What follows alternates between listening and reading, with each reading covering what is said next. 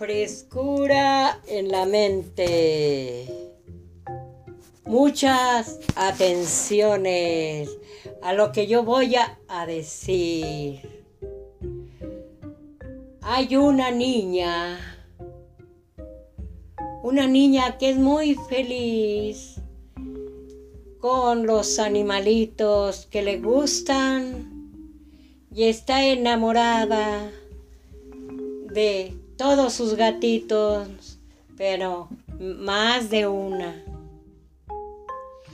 Que esa niña quiere a sus animalitos, pero este es una que tiene, pero la quiere como su hija. Esta niña está muy enamorada de todos los animalitos del mundo. Le gustan todos los gatos, le gustan los perritos, le gustan los conejos, le gusta toda clase de animal. Que hasta los zorrillitos, hasta las ratitas, de toda clase de ratitas hasta de las hormiguitas, hasta de las hierbitas, de las hierbas, de los nopalitos, de todo le gusta a la niña, pero está enamorada de su gatita que la quiere mucho y luego ahora más que hijar, fíjense nomás. Dicen que hijar esa gatita animalito y la quiere mucho. Quieres retratar así como estás? Bueno, esa niña está esperando que haya la, la gatita porque van a ser, dice que sus nietos. Van a ser sus nietos, imagínense, la quiere mucho esa gata. Es una historia de los gatos y de perros para ella porque sin sus gatos no puede vivir. Si come ella, le tiene que dar al gato. Si come ella, le tiene que dar a la canela. Si come ella, le tiene que dar a sus pájaros. Todo quiere tener con ella. ¿Cómo ven mi público?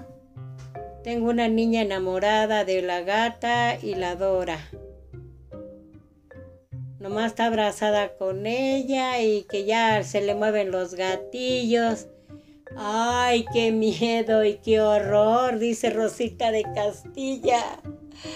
Por favor, hija, tú estás enamorada de todos los animales. Es una historia pequeña de palabras de historia, no grabaría.